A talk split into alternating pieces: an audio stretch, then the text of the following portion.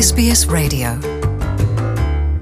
Ai o iei le pāle mia i lana malanga siasi i Amerika na si ai e Scott Morrison le no fuanga au tua su esu enga mawhai malanga Amerika i le vani monimo le whaala potopotonga le NASA. Ai o iei o ia i le laumua le NASA na whaali ai e Bob Jacobson le whaatonu o le NASA se whaailonga na tuuina e Ausetalia i le aumalanga o tangata Amerika lea na mua mua tū lau ele ele i le masina. Uh, it's it's it's a logie. And uh, for those of you who don't know what a logie is, this is the Australian equivalent of an Emmy Award for television excellence. But what makes this logie special is that this is the logie that was presented to Neil Armstrong, Buzz Aldrin, and Mike Collins for the Apollo moon landing in 1969. Le whaatonu o le NASA Bob Jacobson. O le malanga mua mua le nei tangata i le masina na whaalangolango tele i le nofuanga i Ausitalia nei o lo o iei le satelite le Honeysuckle Creek Canberra. They were critical to the Apollo program.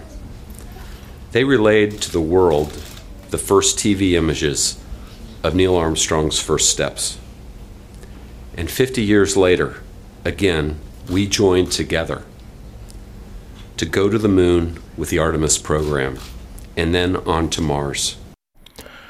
Nā sauno o le pālemia Scott Morrison o le tū ai ngā ngā luenga le nā e tā ua tele ai le ngā lulue whaatasi o atunu o e lua Amerika ma Ausetalia. E le ngata i le whai ngā malanga le neina taunu umanuia i le masina, e o se isi whai ngā malanga e sili atu o na mamao i le pāne tau maas. the ingenuity was just ex- extreme. Because when things go well, things go well. But when things don't go well, that's when you find the real imagination and you find the real innovation of the team that you've brought together. And it takes a team to take people to the moon. It's certainly going to take a team to take people to Mars. Le pālemia Scott Morrison.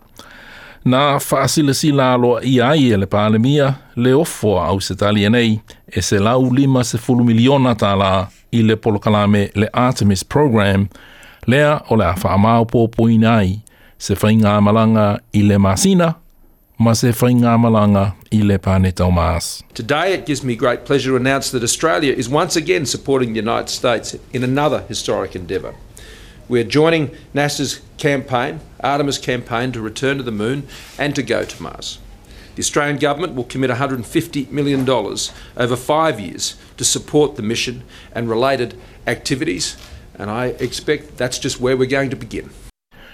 Le pālemia Scott Morrison. Nā saunoa le pālemia o se a wanoa tā ua le nei mō pisi nisi au se tali nei o fia tau wā mō ngā luenga i le polokalame le Artemis Program. Ma o se polokalame ua lango lango ina mā e se ali i au se talia ua whaimalanga i le vāni monimo o ia o se astronaut le ali i o Andy Thomas. I think with the formation of the Australian Space Agency, the people of Australia are behind and excited by the prospect of Australia participating in these great adventures.